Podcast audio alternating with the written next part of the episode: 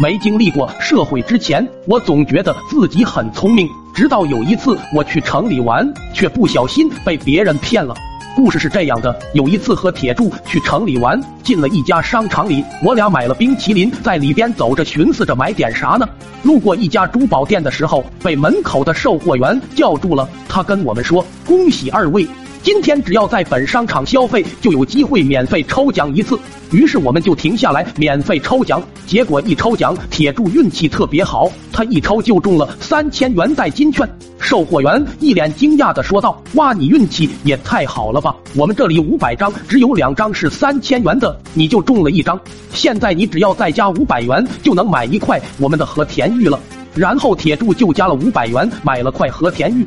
虽然珠宝店亏了三千，但那售货员拿着铁柱的五百元笑的也是和铁柱一样灿烂。铁柱拿着跟我炫耀，我在旁边看的很是羡慕。我在想那里边就剩一张三千的了，指定是抽不到了。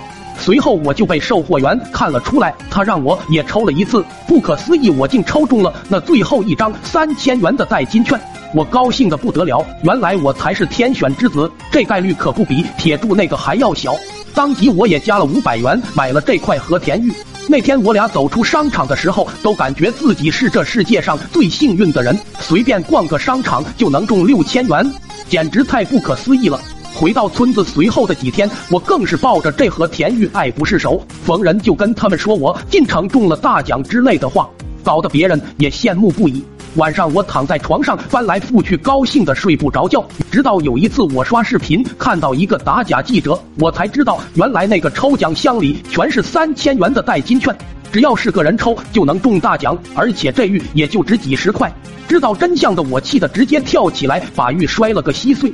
还有让我更气的是，那视频里记者问那售货员是怎么选择目标客户的。然后那个售货员就说：“我们就选那种呆头呆脑、傻傻的人，一看就是爱贪小便宜的人。”我看了更是生气，你骗我也就算了，你还要侮辱我的智商。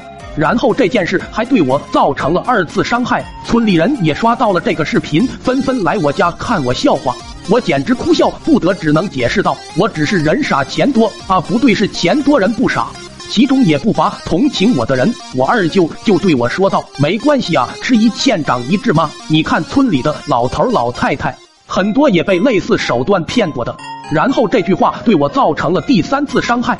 此时铁柱拿着和田玉，慌忙的跑到我家对我说：“不好了，那个玉被骗了，我打电话报警了。警察叔叔让我和你拿着玉去商场找说法，让他们全额退款。”我看着那碎了一地的和田玉，对我又造成了四次伤害。从那以后，我发誓再也不买玉了。我要成为一名禁欲系男子。